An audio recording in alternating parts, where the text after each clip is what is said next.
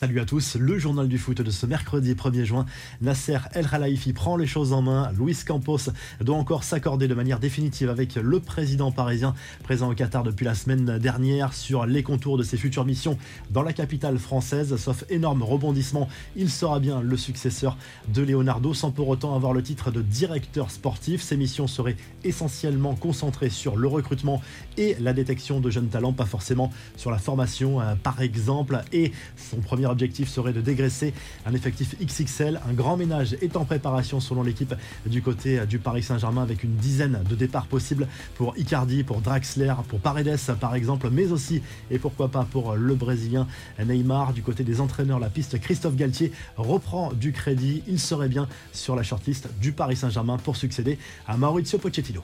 Les infos et rumeurs du mercato, le PSG ne lâche pas Sadio Mané alors que le Bayern Munich semblait avoir une longueur d'avance sur ce dossier. Sportbild assure que le PSG a dégainé une offre supérieure à celle du club bavarois en termes de salaire pour l'international sénégalais à qui il reste un an de contrat avec Liverpool.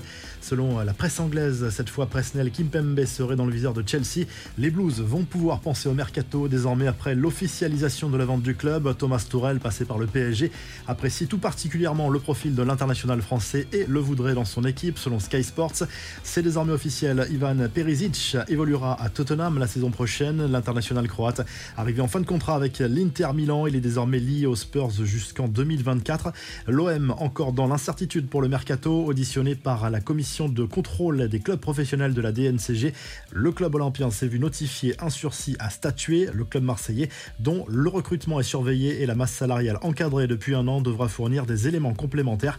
Même constat d'ailleurs pour le LOSC. Les infos en bref, Benzema au sommet, l'attaquant madrilène a été désigné meilleur joueur de la Ligue des Champions pour cette édition 2021-2022.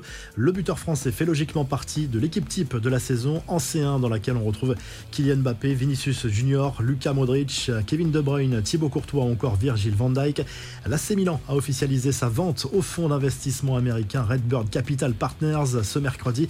L'accord valorise le club à 1,2 milliard d'euros et permettra à Elliott de conserver une participation financière minoritaire dans le club et des sièges au conseil d'administration.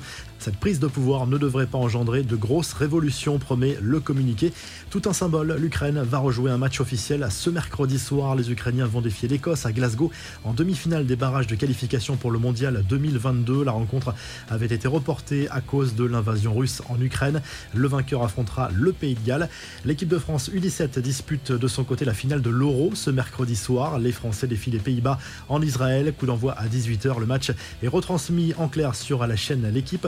Enfin, les premiers maillots version mondiale 2022 ont été dévoilés par la marque Puma. Voici quelques exemples des nouvelles tuniques de l'Uruguay, du Maroc, de la Suisse, du Ghana ou encore de la Côte d'Ivoire. La revue de presse, le journal L'équipe consacre un gros dossier à la Saint-Etienne relégué en Ligue 2 à l'issue de cette saison 2021-2022. Le récit d'un naufrage titre le quotidien sportif qui revient sur les couacs, les altercations ou encore les blessures qui ont précipité les Verts vers la deuxième division française. En Espagne, le Mondo Deportivo consacre à nouveau sa une au mercato du FC Barcelone. Xavi veut absolument Lewandowski, Kessier ou encore Bernardo Silva, des joueurs tentés par le challenge Blaugrana, mais le club catalan pourrait être rattrapé par ses problèmes financiers, notamment en termes d'encadrement de la masse salariale. Et puis en Italie, le Corriere dello Sport se penche surtout sur le duel entre l'Italie et l'Argentine à Wembley en Angleterre.